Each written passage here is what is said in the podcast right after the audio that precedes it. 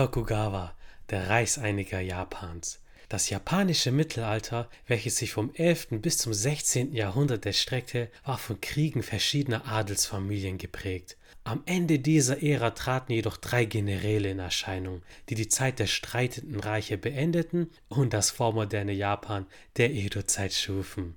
Die Edo-Zeit, auch Tokugawa-Zeit genannt, beinhaltet die längste Friedenszeit in der japanischen Geschichte und brachte viele künstlerische und kulturelle Erzeugnisse hervor. Beispielsweise war sie geprägt von Farbholzschnitten. Der wahrscheinlich bekannteste Farbholzschnitt ist die große Welle der Kanagawa. Jeder zweite Otaka-YouTuber hat es als Bild im Hintergrund stehen und es ziert in der Popkultur unzählige T-Shirts. Googelt einfach mal nach japanischer Welle. Außerdem gab es das sogenannte Kabuki-Theater, welches aus Tanz, Pantomime und Gesang bestand. Falls ihr mal auf einer Japan-Anime- oder Manga-Convention wart, dann habt ihr mit Sicherheit solche Kabuki-Masken gesehen. Japanismus als Kunstbewegung wurde etabliert und es war der Ursprung der Geisha. Einige von euch kennen den sehr sehenswerten gleichnamigen Film. Die Edo-Zeit gilt als Höhepunkt der japanischen Kultur und prägte viel, was der Westen als typisch japanisch sieht. Diese Epoche wurde nach der damaligen japanischen Hauptstadt Edo benannt. Edo kennen wir heute unter dem Namen Tokio. Eine historische Persönlichkeit aus der japanischen Geschichte, die mich besonders fasziniert, ist Tokugawa Ieyasu. Er war einer der drei Reichseiniger, der diese Ära begründete, die wie gesagt auch als die Tokugawa-Zeit bekannt ist. Tokugawa gelang es, sich gegen die anderen beiden Reichseiniger durchzusetzen und schaffte es, eine Dynastie zu gründen. Sein kriegerisches Geschick und seine fähige, mit Feuerwaffen ausgestattete Armee konnte sich gut gegen seine Widersacher behaupten. Als einer der drei Reichseiniger Japans war sein Einfluss besonders groß und sein Erbe hat sich nicht ohne Grund mehrere Jahrhunderte gehalten. Tokugawa war ein Shogun. Shogune waren militärische Anführer aus dem Adel der Samurai. Das von ihm begründete Shogunat regierte Japan über 250 Jahre lang. Bis zu seinem Tod im Jahre 1616 war er einer der wichtigsten Persönlichkeiten Japans. Durch seine clevere Nachfolgepolitik konnte sich seine Dynastie über die vielen Jahre danach halten und Japan erlangte Stabilität mit einer kulturellen Hochphase. Sein Hauptquartier errichtete Tokugawa in Edo, so weit wie möglich weg von Kyoto. Das machte er deshalb, weil Kyoto zu dieser Zeit das kulturelle und politische Zentrum Japans war. Edo entwickelte sich in der Folge zu einer blühenden Großstadt und sollte schließlich 1868 unter dem Namen Tokio auch Sitz des Tenno werden. Tenno bedeutet himmlischer Herrscher und wird im Deutschen oft mit Kaiser übersetzt. Grob zusammengefasst ist der politische Einfluss des Tenno nur symbolisch. Das Sagen hatten de facto die Shogune der Tokugawa. Übrigens bedeutet Tokio östliche Hauptstadt. Interessanter Fakt, oder? Ich finde es spannend, dass sein Hauptsitz in Edo war. Einst war Edo nur ein Fischerdorf und die Region ist bekannt für ihre Naturkatastrophen. Aber der Erfolg spricht für ihn und er schaffte es, das kleine Fischerdorf zu einer Weltstadt werden zu lassen. Heute pilgern die Touristen zum Tokyo Tower oder nach Akihabara. Trotz des politischen Erfolgs der Tokugawa darf nicht unterschlagen werden, dass unter ihrer Herrschaft die Christenverfolgung in Japan stattfand. Sie stellten damit sicher, dass das Christentum keinen Einfluss in Japan hatte. Das rechtfertigt jedoch kein Genozid und sollte meiner Meinung nach immer erwähnt werden, wenn man über die Tokugawa-Herrschaft spricht. Edo war zu dieser Zeit die größte Stadt der Welt. Die Edo-Zeit ist am wichtigsten für das Verständnis des heutigen Japans. Die Bauern waren zu dieser Zeit relativ unabhängig auf dem Land. Japan war fast selbstbestimmt. Es wurden Lehen etabliert, also Nutzungsrechte an einer fremden Sache, in der Regel Landbesitz. Diese entstanden aufgrund des Treuverhältnisses zum Adel. Das war der Feudalismus in Japan. Zur Zeit des Tokugawa-Shogunats geschah viel in Japan. Das Land war durch Reisanbau geprägt, was den jeweiligen Herrschern Macht gab. Ich sprach vorhin von der längsten Friedensphase Japans.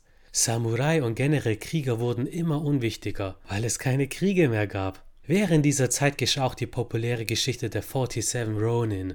Das kennen viele von euch als Buch, Theaterstück, Comic oder zuletzt als unglückliche Verfilmung mit Keanu Reeves. Zum Glück hat er sich mit John Wick und bald Matrix 4 rehabilitiert. Ein weiterer schlauer politischer Schachzug war das sogenannte Sankin Kotai, zu Deutsch wechselnde Aufwartung. Wechselnde Aufwartung, was ist das? Tokugawas Strategie war, die Fürsten nicht zu mächtig werden zu lassen. Diese Adligen waren zur zeitweiligen Anwesenheit am Hof des Shogun in Edo verpflichtet. Dadurch mussten sie immer wieder nach Edo reisen. Ein reisender Fürst hat dadurch weniger Zeit und Ressourcen, sich mit Kriegen oder politischen Umstürzen zu beschäftigen. Die jährliche Reise nach Edo war nämlich teuer und zeitintensiv.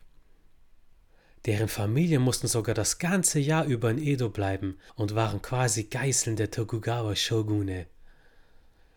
Diese politischen Kniffe zementierte die Macht des Shogunats. Folgen daraus waren die befestigten Fernstraßen namens Kaido. Und nein, damit ist nicht der One Piece Charakter gemeint. Und die Verstädterung Edos durch die hohe Kaufkraft der Fürsten, Familienmitglieder.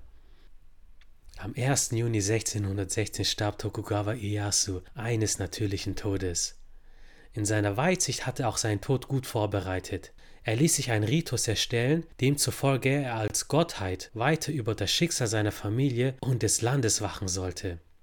Sein Enkel, der dritte Tokugawa Shogun, ließ diesen Kult in Form eines Mausoleums im großen Stil ausbauen. Das Ergebnis ist noch heute im Toshogu-Schrein in der Stadt Nikko zu bewundern, wo Ieyasu und sein Enkel beigesetzt sind.